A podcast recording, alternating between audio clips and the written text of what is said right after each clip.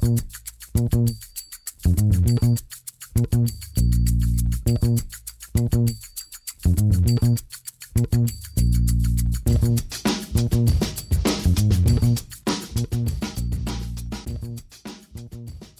Damit hallo und herzlich willkommen zu Football Rausch. Mein Name ist Tim Rausch und pünktlich zu Ostern hat der Osterhase ein kleines Geschenk vorbeigebracht in Form einer Bonusfolge.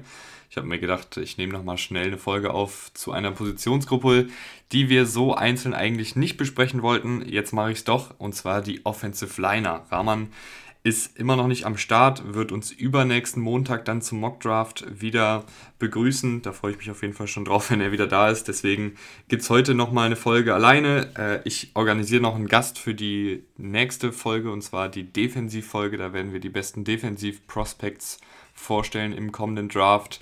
Wir haben ja schon die Quarterbacks und die Wide Receiver, Running Backs und Titans vorgestellt. Da könnt ihr gerne auch nochmal reinhören, wenn ihr das nicht gemacht habt. Und dann übernächsten Montag gibt es den Mockdraft. Den müsst ihr auf jeden Fall hören. Ähm, die Preview-Folgen könnt ihr auch mal schauen. Ne? Ich weiß nicht, wenn euer Team jetzt den Quarterback äh, überhaupt nicht benötigt, dann muss man sich die Quarterback-Folge nicht unbedingt anhören.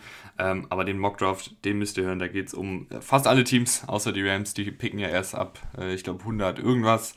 Und ein paar andere Teams haben auch keine Erstrunden-Picks. Aber ihr wisst, was ich meine. Da werden wir alle 32 Erstrunden-Picks durchgehen.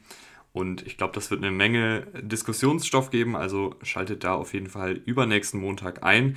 Jetzt aber kurz und knackig habe ich mir überlegt, ähm, die Offensive Liner und zwar auch hier wieder keine Top 5 für jede Positionsgruppe, also Tackle, Guard und Center, sondern einfach so, ich habe hier eine Liste mit den ähm, acht besten Offensive Linern, äh, ein Center, zwei Guards und fünf Tackles, beziehungsweise von den Tackles könnten auch der ein oder andere als Guard auflaufen, aber dazu gleich mehr. Und ich würde sagen, wir fangen an mit Bernhard Reimann, dem österreichischen Jungen, der bei Central Michigan seine Karriere am College bestritten hat, ist als Tight End zu Central Michigan gekommen, dann rüber auf Offensive Tackle gewechselt und das hat er jetzt seit äh, knapp zwei, drei Jahren gemacht und man hat auch echt gesehen, dass er sich unfassbar entwickelt hat. Also ne, spielt auch noch nicht so mega lange Football wahrscheinlich. Ich weiß nicht genau, wie es äh, in Österreich aussah, aber er musste eine komplett neue Position lernen. College Football ist auch noch mal was anderes als Football in Österreich, schätze ich mal.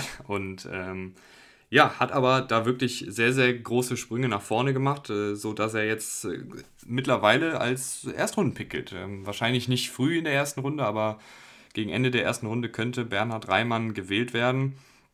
Und was bringt er mit? Er bringt auf jeden Fall eine unfassbare Athletik mit. Also diese Athletik, die er als Tight End hatte, die hat er behalten, obwohl er 60 Pfund ungefähr zugelegt hat. Könnte tatsächlich auch noch ein bisschen mehr Kilos noch draufpacken. Ich weiß, das klingt immer ein bisschen bekloppt, aber ähm, der Typ ist halt zwei Meter groß. Ne? Da, da kann noch ein bisschen mehr Masse kommen, dann kommt auch noch ein bisschen mehr Power in seinem Spiel dazu vielleicht, ähm, gerade als Laufblocker. War er auf jeden Fall gut und fliegt da ja auch übers Feld mit seiner Athletik, aber ein bisschen mehr Power hier und da würde nicht schaden und ich glaube, das kann sich dann einfach noch natürlich entwickeln, wenn er in die NFL kommt. Ähm, da sehe ich noch ein bisschen Potenzial nach oben. Ansonsten ist er halt etwas ungeschliffen noch, logischerweise, auf der Position. Das heißt, man sieht manchmal, dass die Füße nicht richtig stehen. Man sieht manchmal, dass er von guten Passwaschern auch dupiert wird, wenn er da dann mit dem Move nicht rechnet oder wenn er seine Hände falsch platziert ähm, oder wenn er gerade einfach nicht genau gecheckt hat, was die Defensive Line da macht. Also wenn sie einen Stunt laufen oder so, dann ist er manchmal eine Sek Bruchteile von einer Sekunde zu spät dran, gedanklich. Aber ich glaube, das sind alles Sachen, die sich mit mehr Übung, mit mehr Wiederholungen, mit NFL-Coaching auch noch verbessern können. Und ansonsten hat man mit Bernhard Reimann ein Offensive Tackle, der über enorm viel Potenzial verfügt. Beim Combine hat er auch nochmal gezeigt, dass er echt äh, athletisch sehr, sehr gut unterwegs ist. Ähm, und ich glaube, gerade in so einem Scheme, was wir momentan in der NFL viel sehen, also diese Shannon Outside Zone Schemes, da könnte er wirklich gut funktionieren, ähm, wenn er da in Bewegung ist, wenn er dann seine Athletik ausspielen kann. Ansonsten ist er manchmal halt dann auch noch ein bisschen ja, wie soll man sagen, er, er, beugt sich manchmal ein bisschen zu weit nach vorne, was dann gerade gegen Bullrusher ein bisschen schwierig sein könnte, wenn er da eben nicht einen stabilen Stand hat, sondern zu weit nach vorne gebeugt ist. Aber auch das ist eine technische Sache, die sich wahrscheinlich mit mehr Übung rauskriegen lässt. Ähm, Und eine Sache, über die man noch sprechen muss, ist, seine Arme sind sehr, sehr kurz. Ähm, 32,88 Inches lang. Das sagt euch jetzt wahrscheinlich überhaupt nichts äh, im Vergleich zu den anderen Offensive Tackles, aber damit nur 10% der Combine Tackles haben kürzere Arme. Äh, ich glaube, das ist auf die Geschichte des Combines bezogen. Ähm, es gibt Tackles, die mit kürzeren Armen bestehen können in der NFL. Und Bernhard Reimann kann das bei gutem Coaching, wenn er da auf die Technik achtet, auch. Aber was kürzere Arme machen, ist, dass du gegen spezielle Formen des Pass Rushers Schwierigkeiten bekommen könntest. Also wenn ihr euch vorstellt, einen Chandler Jones, der zum Beispiel super gerne mit seinen langen Armen diesen Long Arm Step macht, wo er dann den Arm ausstreckt wie so eine Schranke und dann den Offensive Tackle von sich fernhält. Und wenn du dann als Offensive Tackle kurze Arme hast, wie Bernhard Reimann, dann wird es halt unfassbar schwierig für Reimann in diesem Falle, seine Hände in die, auf die Brust von Chandler Jones zu kriegen, wenn Chandler Jones den Longarm auspackt und einfach da die, den Reichweitenvorteil hat. Also das ist etwas, was man nicht coachen kann. Das, das ist einfach so, dass seine Arme nicht mehr wachsen werden. Ähm, muss man dann darauf achten, muss man die richtige Technik entwickeln, um das ein wenig zu kompensieren. Der nächste Offensive Tackle, über den ich sprechen wollen würde, ist Trevor Penning. Äh, ist ein bisschen ähnlich, also auch jemand, der sehr groß gewachsen ist ähm, und der auch wahrscheinlich als Laufblocker schon sehr gut funktionieren wird. Hier ist die Sache, dass er äh, auf jeden Fall noch ein bisschen mehr als Bernhard Reimann oder beziehungsweise nochmal deutlich mehr als Reimann über seine Power kommt. Also Trevor Penning äh, ist jemand, der eine Menge Wumms mitbringt, äh, der auch mal gerne hier und da noch nach dem Pfiff agiert. Also hat wirklich eine ganze Menge Penalties gesammelt. Ich glaube, es waren 16 oder 17 Penalties in der letzten Saison. Das, das ist halt viel zu viel. Also da muss, ähm, da, da muss man ihm einfach ein bisschen Einhalt gebieten. Das ist auch etwas, was ich nicht genau weiß, wie die Coaches und äh, General Manager das bewerten weil Penalties als Offensive Tackle sind halt, ja, also wenn du dir so 6, 7 erlaubst pro Jahr, okay, aber 16, 17, wenn davon jeder Penalty einen Drive auseinander nimmt, dann sind das 17 Drives, die wegen, keine Ahnung, Überaggression oder Gequatsche mit dem Gegenspieler oder Taunting oder Unnecessary Roughness und und und äh, beendet werden und das ist halt ziemlich, ziemlich undankbar. Äh, ansonsten hat Penning natürlich noch ein bisschen Nachholbedarf, ebenfalls wie Reimann, was die Technik angeht äh, in der Pass Protection.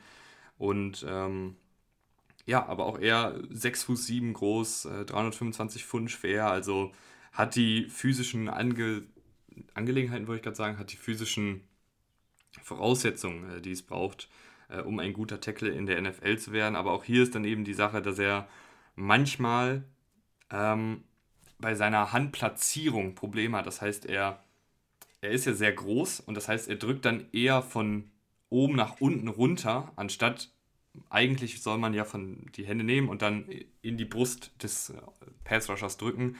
Aber Penning, weil er so groß ist, weil er von oben kommt, drückt er dann eher runter und dann ähm, ja, kann ein Bullrusher oder so das auf jeden Fall ganz gut ausnutzen. Ähm, das wäre so seine Schwachstelle und halt eben die Strafen. Also ich habe es jetzt hier gerade nochmal aufgemacht. 34 äh, Strafen in den letzten 31 Spielen, äh, das, das muss weg. Also klar will man, dass seine Offensive Tackles und Offensive Liner generell auch irgendwie so ein bisschen dreckig spielen und vielleicht auch Arschgeigen sind auf gut Deutsch. Ähm, hier und da auch mal, wie, wie sagt man so schön, einen gewissen Ton etabliert. Ähm, oder mal ein Zeichen setzt, was auch immer. Aber das ist zu viel. Also 34 Strafen in 31 Spielen, das kann er in der NFL nicht machen. Da, da muss ihm ein Coach mal wirklich Einheit gebieten. Ansonsten könnte das echt nach hinten losgehen. Äh, aber ein ebenfalls sehr spannendes Prospekt, was noch eine Menge Luft nach oben hat und ähm, ein bisschen Upside mitbringt. Die drei Top-Tackles, und das ist relativ klar, also ich würde sagen, hier zwischen Reimann und Penning und der Top 3 bei den Tackles ist ein Cut, sind Evan Neal, Ike Equano und Charles Cross. Alle drei mit einem bisschen ein unterschiedliches Skillset. Äh, Charles Cross, fangen wir mal mit dem an, äh, ist schon ein fast fertiger Pass Protector. Also wenn euer Team einen Offensive Tackle braucht, wo ihr euch sehr sicher sein könnt, ähm, dass er im Pass Protection funktioniert, dann ist es Charles Cross. Also letztes Jahr ähm, nur 14 Quarterback Hurries zugelassen, insgesamt 16 Pressures nur zugelassen. Also ist wirklich ein sehr, sehr ausgefeilter Pass Protector schon, hat da auch die richtige Technik, die Geduld, äh, die Handplatzierung ist gut, die Füße arbeiten gut, er ist nicht überhastet in seinen, in seinen Moves, also als Offensive Liner will man ja manchmal ganz gerne direkt am Anfang oder in der ersten Sekunde, sagen wir mal, ein Zeichen setzen und sofort auf den Gegner zustürzen, mehr oder weniger. Aber Charles Cross ist da sehr, sehr abwartend, guckt erstmal, was der Gegner ihm bietet und reagiert dann darauf, anstatt selber der Aggressor zu sein. Also ist da wirklich sehr, sehr gut schon unterwegs als Pass Protector und da kommt es dann ja auch so ein bisschen drauf an, was euer Team braucht, beziehungsweise was die Teams in der NFL brauchen. Als Runblocker ist er, ja, ganz gut. Also auf keinen Fall schlecht, aber er hat einfach nicht so diese. Es wirkt fast so ein bisschen so, als hätte er jetzt nicht so diese Power und Aggression, die jetzt beispielsweise einen Trevor Penning oder wir reden gleich noch über Ike Equanu äh, mitbringt. Er ist da irgendwie ein bisschen. Er macht es auf jeden Fall und er macht es auch nicht schlecht, aber es ist jetzt nicht so, dass er jetzt irgendwelche Defensive Ends äh, quer übers Feld schiebt oder Cornerbacks und Safeties in die zweite Reihe des Stadions schmeißt. Also er ist da, er ist solide, aber seine klare Stärke ist das Pass-Blocking und nicht das Run-Blocking. Und damit kommen wir dann jetzt auch schon zu Ike Equano. Da ist es ein bisschen umgekehrt. Ike Equano ist wirklich ähm, ja, einfach eine, eine absolute Maschine, was das Laufblocking angeht. Und ähm, wahrscheinlich einer der besten Laufblocker, die es im Draft über die letzten Jahre so gegeben hat. Ähm, hat da unfassbar viel Power, hat da unfassbar viel, unfassbar viel Wille, aber gleichzeitig auch eine gute Technik, auch ein gutes Verständnis für Raum, auch ein gutes Verständnis dafür, wohin sich das Play entwickelt. Also er scannt dann sozusagen während des Spielzugs, wo vielleicht noch ein Linebacker kommen könnte, wo vielleicht noch ein Safety kommen könnte. Oder er sieht eben noch den Defensive End, äh, der versucht, den Running Back von hinten zu tackeln. Ähm, also ist da wirklich sehr, sehr gut, was ähm, Antizipation was Raumverständnis und Spielverständnis angeht, äh, was das Laufblocking angeht. Aber als äh, Pass Protector ist eben noch Luft nach oben. Also ähm, da ist er ziemlich inkonstant. Äh, hat er so ein bisschen, ich weiß nicht, wenn ihr euch vorstellt, wie so ein kleines Baby rennt, äh, ist das ein ganz anderer Themenwechsel. Aber wenn kleine Kinder oder Babys in dem Fall rennen, dann rennen sie ja manchmal so ein bisschen leicht nach vorne gebeugt, wo man immer Schiss hat, dass die jetzt sozusagen einen Vorwärtspurzelbaum machen und hinfallen. Und bei Equano ist es so ein bisschen so in der Pass Protection. Also er ist da manchmal so weit nach vorne gebeugt, dass dadurch die, die äh, Pass Rusher sehr, sehr einfach an ihm vorbeikommen. Ähm, er ist dadurch dann auch ziemlich anfällig für Spin Moves und Stunts und all sowas, also wo dann der Pass Rusher einen einen Move auspackt oder stark nach rechts oder links ausweicht, da steht er dann einfach nicht so stabil da und wurde da auch mehrfach geschlagen, also äh, drei Sacks zugelassen in dieser Saison, davor die Saison sieben Sacks. Ähm, also ist einfach jemand, der im Laufblocking ganz klar der Beste in dieser Klasse ist, aber im Passblocking eben noch nicht sonderlich gut ist. Ähm, vielleicht dann auch jemand, je nachdem, wo er landet, kann man ihn im ersten und zweiten Jahr vielleicht auf Guard starten. Da dürfte er nicht so starke Probleme damit haben. Ähm, und dann im dritten Jahr, nachdem er so ein bisschen noch die Technik gelernt hat, nachdem er noch ein bisschen in der NFL gecoacht worden ist und sich akklimatisiert hat, dann kann man ihn ja immer noch auf Tackle rausstellen. Und als letzten im Bunde haben wir noch Evan Neal, der in dieser Draft Class so als der beste Tackle angesehen wird von vielen Experten. Und es wird in dieser Draft Class oft von athletischen Freaks, von physischen Freaks gesprochen und Evan Neal ist auch einer davon. Also der Typ ist 6 Fuß 8 groß, 340 Pfund schwer, ähm, eine absolute Maschine, was die Athletik angeht. Ist einfach gebaut wie ein Kühlschrank. Also der ist wirklich ähm, ein sehr, sehr guter Tackle. Hat auch nicht wirklich eine klare Schwachstelle. Also klar äh, gibt es hier und da mal Schwierigkeiten, was die Balance angeht. Das hat sich aber auch verbessert und es gibt hier und da mal Schwierigkeiten, ähm, was die Fußarbeit angeht, was die Handplatzierung angeht. Aber es ist jetzt nicht so, dass man jetzt sagt, oh, das ist aber ganz, ganz kritisch bei ihm, sondern es sind dann eher fast schon Kleinigkeiten, ist vielleicht auch ein bisschen zu niedrig gefasst, aber es sind jetzt keine großen Baustellen, die jetzt ganz dringend bearbeitet werden müssen, sondern mit Evan Neal kriegt man eigentlich so den besten Allrounder auf dieser äh, Position, ähm, der dann auch durch seine physische Präsenz unfassbar viel Upside hat. Also wenn er wirklich da das alles so auch übertragen kann auf die NFL, seine Größe, seine Stärke, seine Athletik, dann kann der wirklich ein absoluter Top-Tackle werden. Ähm, und ist so ein bisschen das, das Gesamtpaket, was man in dieser Tackle-Klasse kriegen kann. Äh, natürlich ganz am Anfang der ersten Runde. Ähm, Equano ist so der Laufblocking-Spezialist, Charles Cross der Pass-Blocking-Spezialist. Und wenn man als Team jemanden haben will, der beides sehr gut macht, ähm, aber jetzt vielleicht weder noch Elite macht, dann äh, ist Evan Neal der richtige Mann. Jetzt stehen noch drei weitere Interior Offensive Linemen an, äh, angefangen mit Tyler Linderbaum, der Center. Und äh, ist ganz interessant, dass er ein bisschen gefallen ist über die letzten Wochen und Monate. Ähm, ist aber trotzdem noch der klar beste Center in dieser Klasse. Ähm, Linderbaum muss in eine spezifische Offensive rein. Also ich sehe ihn jetzt nicht so wirklich in einer Offensive wie beispielsweise die Patriots sie laufen, wo es viel darum geht, Powerlauf äh, durch die Mitte, wenig Bewegung für die Offensive Liner, sondern Tyler Linderbaum muss in der Offensive, die viel im Raum blockt. Also wenn wir uns vorstellen, die 49ers Offensive oder die Titans Offensive, die ja beide auf den Shanahan äh, zurückgehen, das sind Offensiven, wo die Offensive Liner viel in Bewegung sind und da ist Tyler Linderbaums große Stärke. Der ist äh, sehr agil, ähm, er ist ein bisschen kleiner, ein bisschen schmächtiger will man nicht sagen, weil er wiegt immer noch um die 300 Pfund. Aber ihr wisst, was ich meine, im Vergleich zu den anderen Centern ist er ein bisschen kleiner und ein bisschen leichter unterwegs, aber dafür eben auch sehr, sehr athletisch. Und gerade was, die, was dieses Blocking im Lauf angeht, was das Blocking ähm, während des Laufens angeht, da ist er wirklich sehr, sehr gut unterwegs. Ähm, und ja, ich nehme mal an, dass er da ähm, auch brillieren wird in dem Scheme, was, was er da, ähm, was auf seine Stärken ausgerichtet ist. Äh, ansonsten, ich, mir ist ab und an mal aufgefallen, weil ich mir neulich äh, Leo Chanel angeguckt habe. Äh, nee, nicht Leo Chanel, sondern Leo Chenal. Ähm, ist ein Linebacker und der spielt so ein bisschen wie Dante Hightower und war da viel an der Line of Scrimmage unterwegs.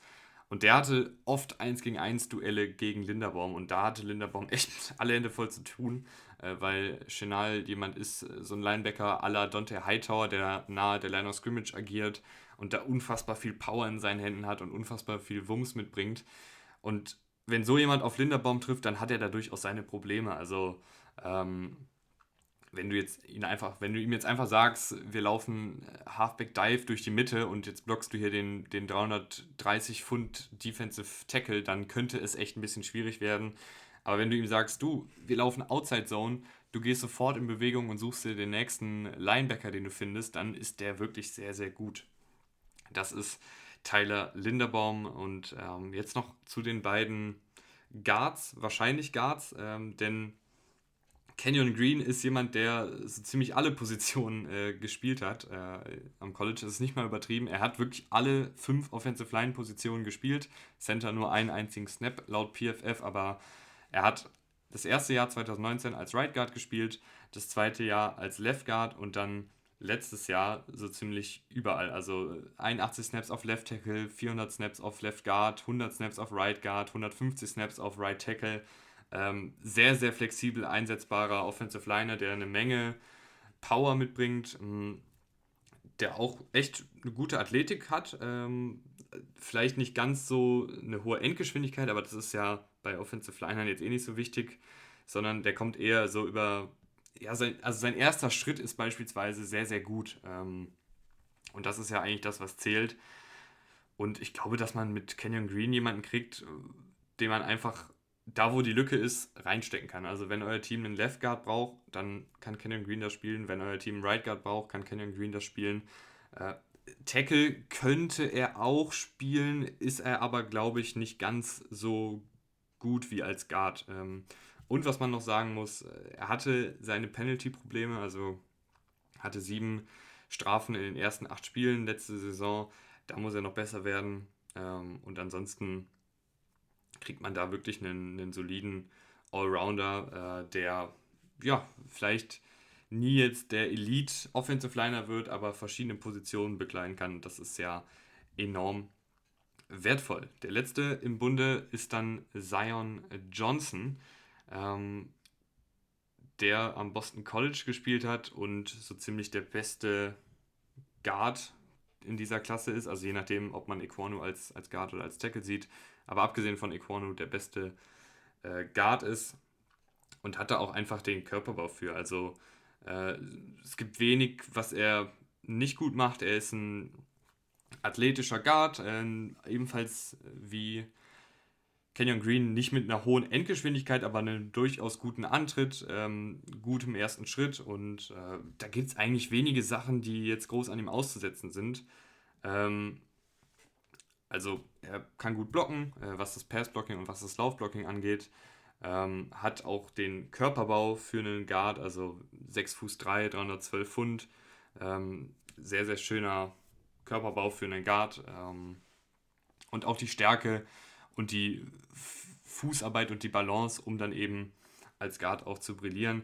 Ist jetzt nicht ganz so explosiv wie beispielsweise ein Equanu oder auch wie ein Canyon Green. Also da, die sind beide nochmal einen Ticken mehr, ähm, ich sag mal, Bam, also wo du dann wirklich das Gefühl hast, okay, der, der kommt jetzt hier wie aus einer Kanone geschossen. Äh, das ist jetzt nicht unbedingt Zion Johnson, obwohl er da auch nicht schlecht ist. Ähm, aber wird auf jeden Fall ein, ein super solider Guard, der auch 2020 Tackle gespielt hat.